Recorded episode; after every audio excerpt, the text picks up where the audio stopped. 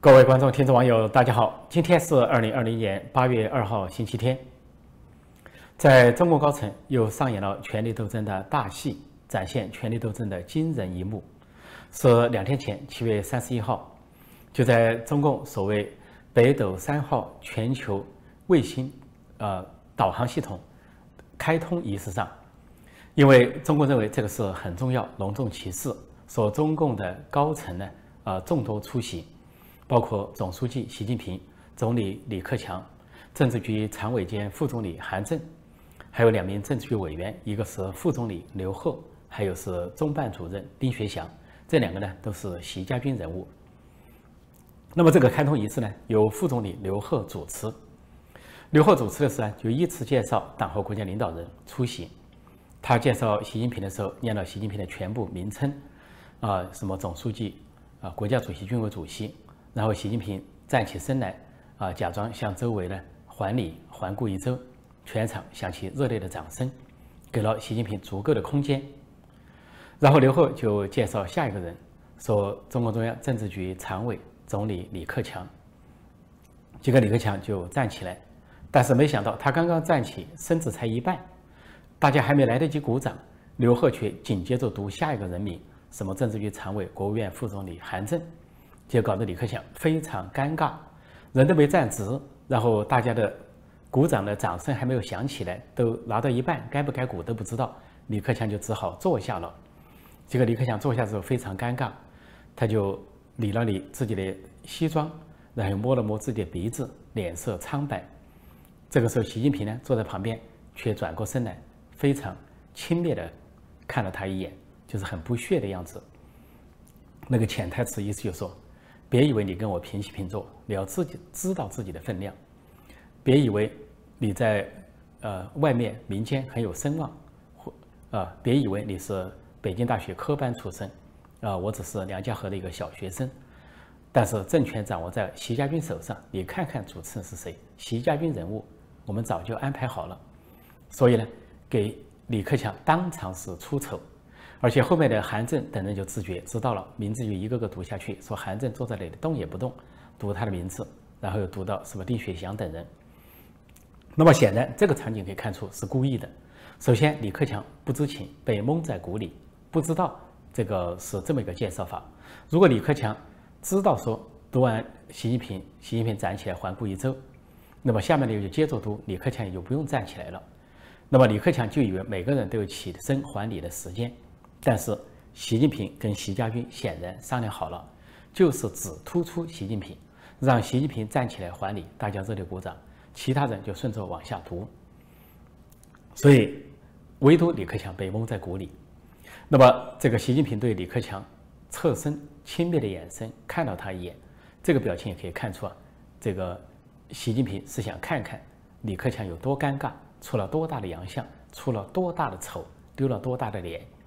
说这个就把他们两人的心结、权力斗争可以说展现在呃众人面前，而且展现在视频上，展现在中央电视台的中央电视台的新闻联播。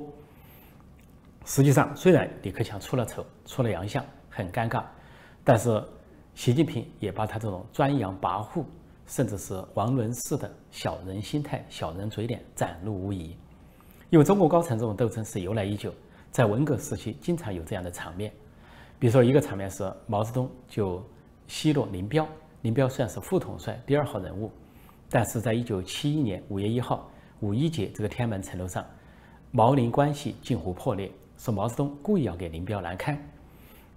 当时啊，毛泽东跟周恩来和西哈努克先上了天安门城楼，仪式还没开始，这时林彪来了，林彪看着毛泽东，但是毛泽东对他是不理不看不说话。毛泽东假装跟西哈努克一直说话，然后对林彪是不闻不问。林彪坐在一旁很尴尬，坐了差不多半个小时，就起身假装说上厕所，然后就径直回家了。所以以至于到了仪式开始的时候，周恩来才惊讶地得知林彪已经先行离去。周恩来后来还创造了一个假相片，为了突出党的团结，显示毛泽东跟林彪同时出现在啊天安门城楼啊招手，说这个假相片。合成照天衣无缝，以至于瞒过了美国的中央情报局，瞒过了英国的远东情报局，所以达到炉火呃炉火纯青的地步。而毛泽东是当众让林彪出洋相，就是你是副统帅又怎么样？我根本不理你，我根本不看你一眼，把他们两人的矛盾、分裂甚至决裂公诸于众。而毛泽东那个姿态也公开给了这个西哈努克，说西哈努克当场也非常的惊讶。所以后来这个林彪出事之后啊，西哈努克也是被毛泽东第一个告知的人物。文革中还有另外一个情景，据当时的空军司令员林彪的亲信吴法宪回忆，说文革开始之后，中央领文革领导小组，而在军队方面也有个中央文革的军委办事组，那么双方有一个碰头会。这个吴法宪回忆，呃，都知道周恩来声望很高，仅次于毛泽东，但是有一次他进入会场，惊讶地发现江青以第一夫人自居，居然对周恩来大发脾气。当时他听到这个江青对着周恩来大喊：“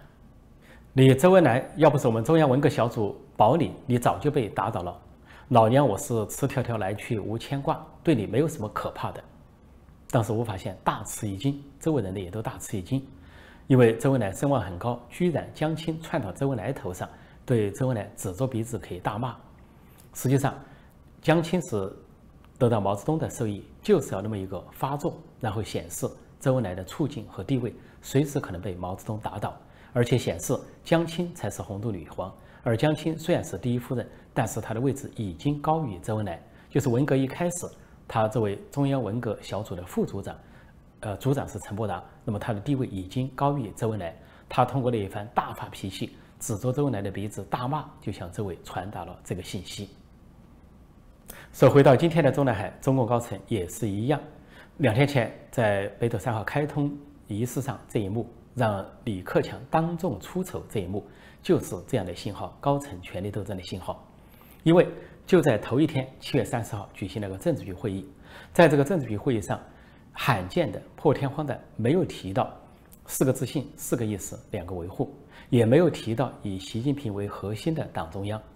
提到是中央的部署，呃呃，决策正确。提到党的领导坚强有力，而且没有突出习近平，不仅没有突出那个政治局会议的公报，还把这个中共的这个祖宗又数了一遍，说马克思列宁主义、毛泽东思想啊、邓小平理论，什么三个代表，也是江泽民的，还有科学发展观，也就是胡锦涛的，然后才顺下来数到什么习近平新时代啊，什么什么思想，也就是数落了一番，似乎给人发出的信号是。经过中共内部的一番斗争，中央委员会、中央政治局一番斗争之后，似乎有回归集体领导的架势，这么一个趋势。再加上经过了七月三十号的政治局会议，七月三十一号的北斗三号开通仪式之后呢，八月一号开始，中共这些高层和政治老人就云集北戴河开北戴河会议。而北戴河会议呢，往往对习近平不利，因为政治老人往往是反对他、批评他、要数落他。因为他的权力来自于政治老人，他的地位、他的位置来自于政治老人，因此在这之前，他也做了大量的人事部署。前两天我给大家报告，他尤其在陕西省和中纪委做文章，针对政治局常委、中央书记、呃这个中纪委书记赵乐际做文章，挖赵乐际的墙角，对赵乐际采取围堵之势。因为赵乐际在政治老人中是一个受宠的人物，他是各派政治老人公推同意的一个中间派人物。他没有配合习近平的选择性反腐，搞权力斗争为自己加持，说习近平把他当成眼中钉、肉中刺，说对赵乐际是这么一个态度，对国家副主席王岐山是软禁或者变相软禁，也是封杀。那么对李克强是羡慕、嫉妒、恨，这个矛盾在这段时间可以说由来已久。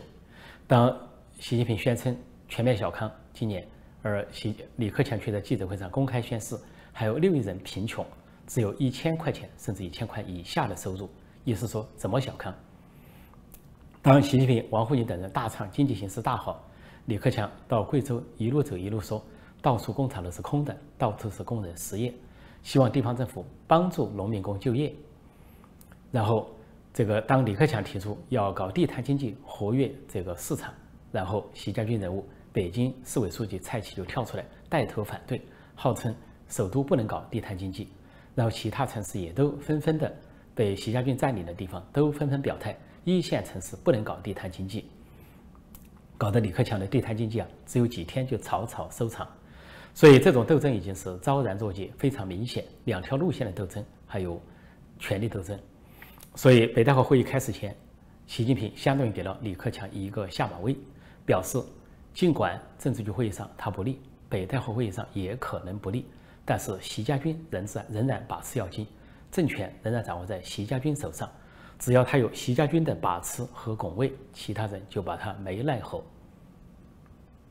特别安排这个场面让李克强出丑，啊，然后习近平又轻蔑地看了他一眼，看他出丑和尴尬的样子，似乎是一个潜台词，就跟当年毛泽东对林彪的潜台词啊，随时分裂，随时把你打倒，或者江青对周恩来的潜台词，我的地位高于你，你要老实一点，不然的话，随时可以把你打倒。今天习近平对李克强。所发出的一个信息，说即使故意出李克强的丑，也是某种威胁，恐怕在暗示习家军要发起威来，随时可以把你扳倒。而主持开通仪式的副总理刘鹤啊，政治局委员，他是负责对美国谈判的。那么习近平呢，把他当成习家军人物。习近平刚上台就对外国政要说，指责那个刘呃刘鹤对外国政要说，经济上我靠他，也就是说。在经济事务上，他不相信别人，只相信刘鹤，也就是说，连李克强都不相信，那更不用说韩正其他人了。他在经济事务上就依靠刘鹤，所以以至于习近平到各地去考察，经常身边都出现这个人，就是刘鹤，要么就是中办主任丁学祥。那丁学祥的陪同呢，可以理解，他是中办主任，往往要陪总书记外出，还要负责一些安保工作、机要工作。但是，作为排名第四的副总理刘鹤，动辄陪同习近平外出。并不是显示必要性，而是显示啊，习近平跟他的亲近，对他的信任或者是重用，而跟其他人外出，习近平感到不放心。实际上，刘鹤本人恐怕也有野心，因为就在传出说两年后二十大，呃，这个总理人选，那么前段时间沸沸扬扬都是团派人物胡春华，也就跟李克强、汪洋属于同一个派系的共青团派，但是前几天又说习家军又放风说不一定。那么也就可能说，连总理位置，习家军都要拿过去囊括。比如说刘鹤就是一个人选。有的小道消息也显示说，李习近平有意向把刘鹤拔到总理这个位置上。当然，他能不能如愿，那就不一定。在北戴河会议前，就在公众场合，就在众目睽睽之下，当做众多的镜头，而且这个视频是上中央电视台上新闻联播的。就让李克强是如此的出洋相、出丑，而让习家军如此的嚣张，让习近平显得如此的权力傲慢、居高临下，甚至幸灾乐祸。所以这一幕啊，就可以看到接下来的北戴河会议，这个会议还很长，短则一两周，长则一个月。关起门来，斗争会有多激烈？明争暗斗、唇枪舌剑，或者是刀光剑影，这些都在其中。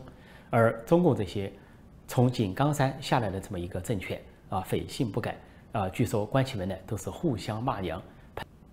以前的中共元帅彭德怀就说过啊，在什么场合毛泽东骂娘骂他四十多天，说他骂毛泽东骂一天不行吗？指的是庐山会议。也就是说，中共在表面上是正襟危坐、道貌岸然，按照王沪宁的设计，叫极权主义的美学。但是背地里关起门来，可以说是面目狰狞、丑态百出啊，什么现象都有，这恐怕也会远超外界的想象。两天前，七月三十一号，美国政府针对中共在新疆迫害人权、大搞集中营、迫害维吾尔人和哈萨克人，又采取了制裁措施，那么增加了两名中共官员受到制裁。那么这次被美国政府指名道姓制裁的是。呃，前任的新疆建设兵团的政委孙金龙，那么还有现任的新新新疆建设兵团的司令员和副政委叫彭家瑞。那么新疆建设兵团呢，实际上是一个准军事组织，美国认识到这一点，也指出了这一点。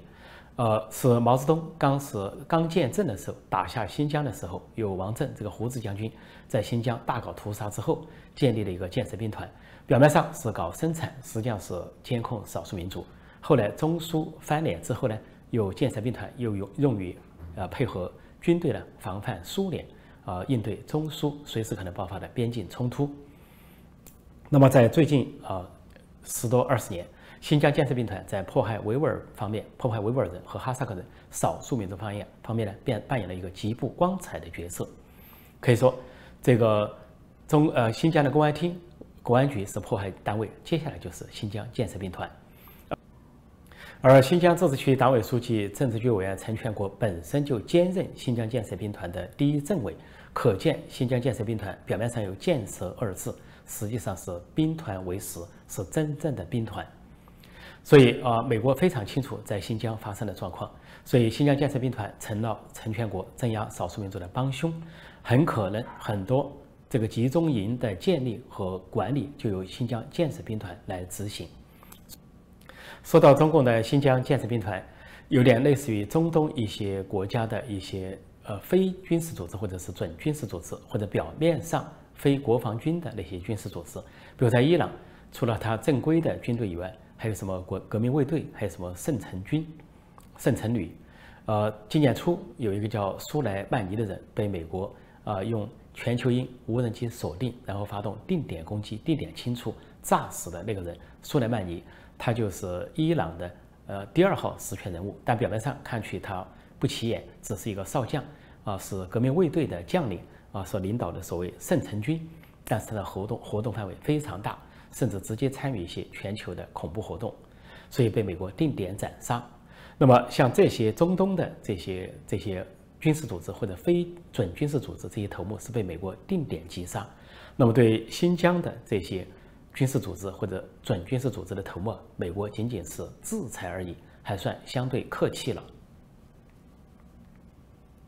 另外，就在香港特首林郑月娥宣布把本来定于今年九月要举行的香港立法会选举推后一年之后，美国国务卿呃蓬佩奥发表声明，强烈的谴责了这一点，说完全没有理由、正当的理由推迟，而且推迟这么漫长的时间，长达一年，他非常担心香港。港人以后再没有正常的选举，也可能不能再行使选举权。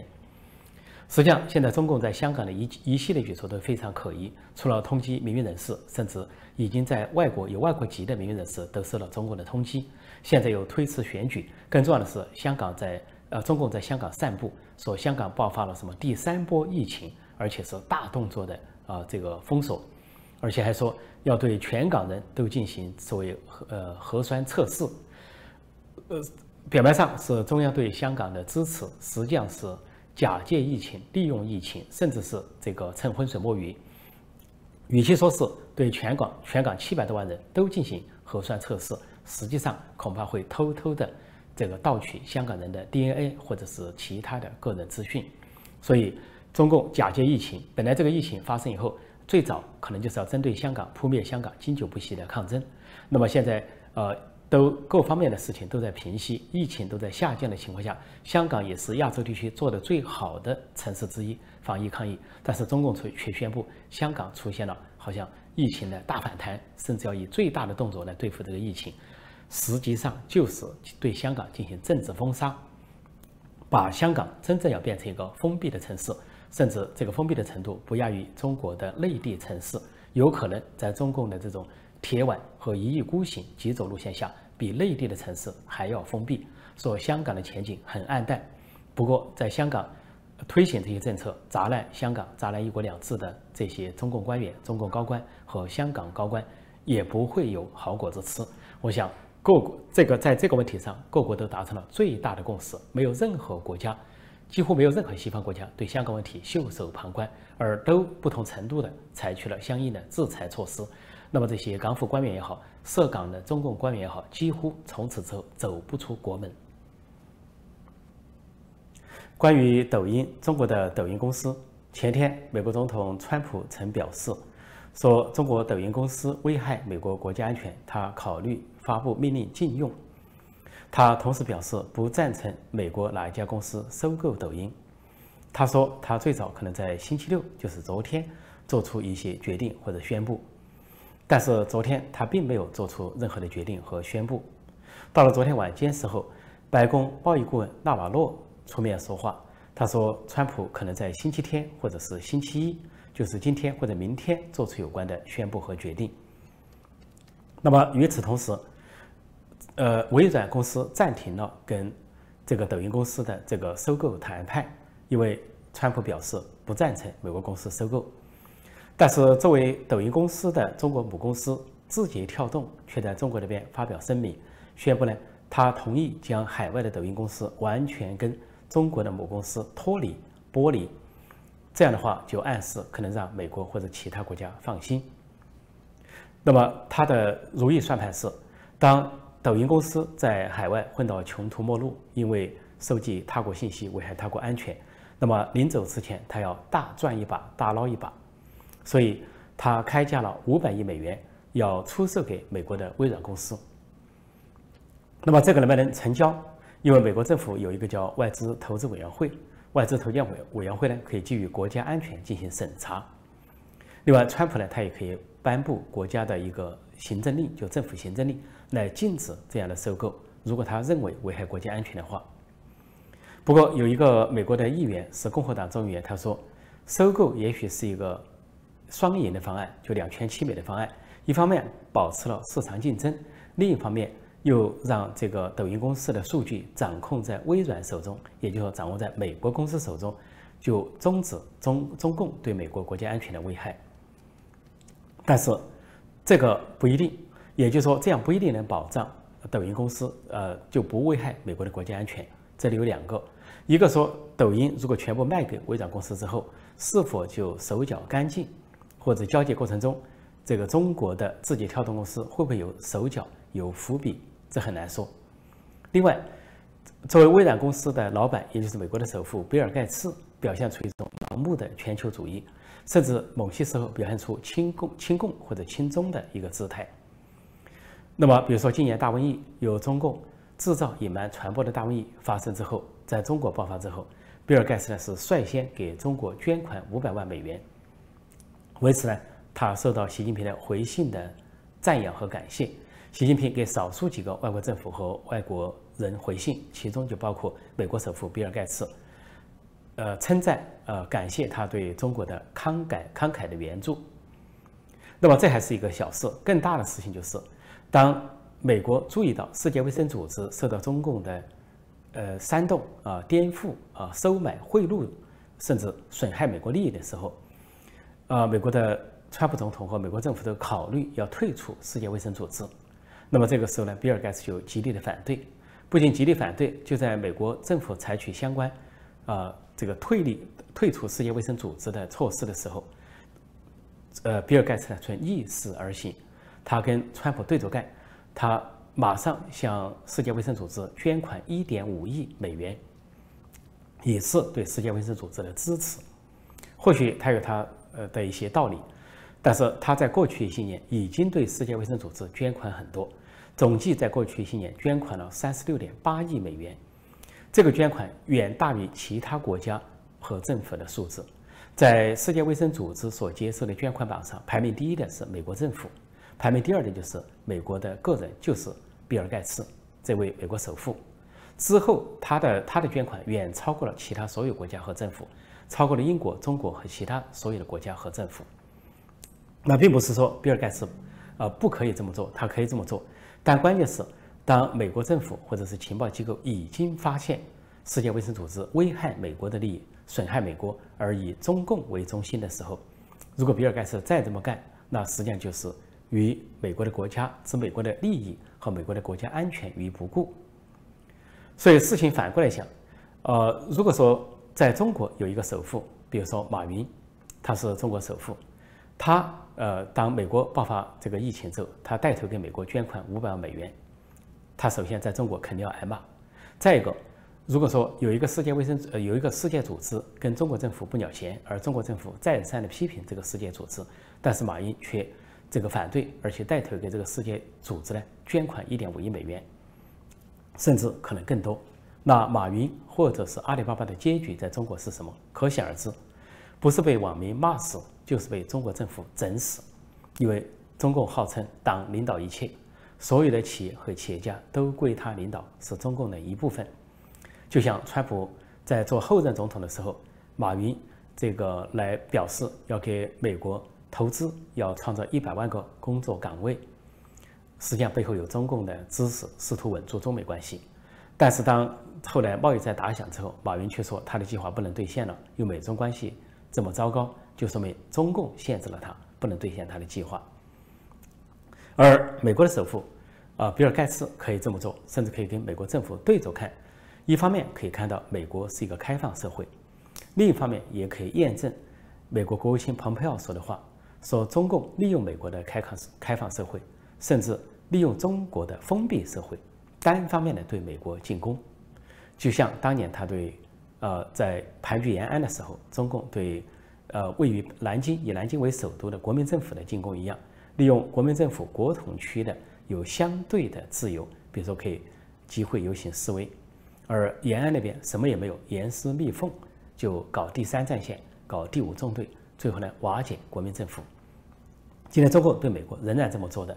利用自己的封闭对美国的开放社会单方面进攻。而且利用美国这个社会里面有那么多的慈善家，那么多持博爱胸怀的慈善家，像比尔盖茨这些人，是为中共服务，为中共所用，而且反过来可能在实质上损坏了美国的利益。实际上，比尔盖茨他和他的夫人已经留下遗嘱，他们过世之后呢，要把他们生前积累的财富百分之九十五都捐给非洲的儿童。我想，没有一个中国首富可以这么做。如果中国首富说马云留下遗言。说他过世之后，他的百分之九十五的财富捐献给非洲，非洲的穷人。我想还是那个结局，不是被中国网民骂死，就是被中国政府整死。这就是中美两国的制度差异，民主和专制的显著的差异、落差和对照，或者说开放社会和封闭社会的落差与对照。时逢周末，跟大家讲一个段子。美国政府酝酿制裁中共，意思就是要把中国共产党跟中国人民区别开来。中共外交部长王毅对此表示强烈抗议，坚决反对。那么在记者会上，有外国记者向他问到这个问题，王毅说：“这样说吧，我们中国共产党跟中国人民是血肉相连的，任何分化的图谋都是不能得逞的。”外国记者说：“那么中六？”跟人的机体是血肉相连的，王外长的意思是不是说中国共产党就是附在中华民族机体上的肿瘤？王毅说：“这样说吧，我们中国共产党跟中国人民是不可分割的关系，任何分化图谋都是不能得逞的。”外国记者说：“把肿瘤切割掉，不就分割了吗？”王毅说：“这样说吧。”我们中国共产党是中国人民不可分割的一部分。外国记者说：“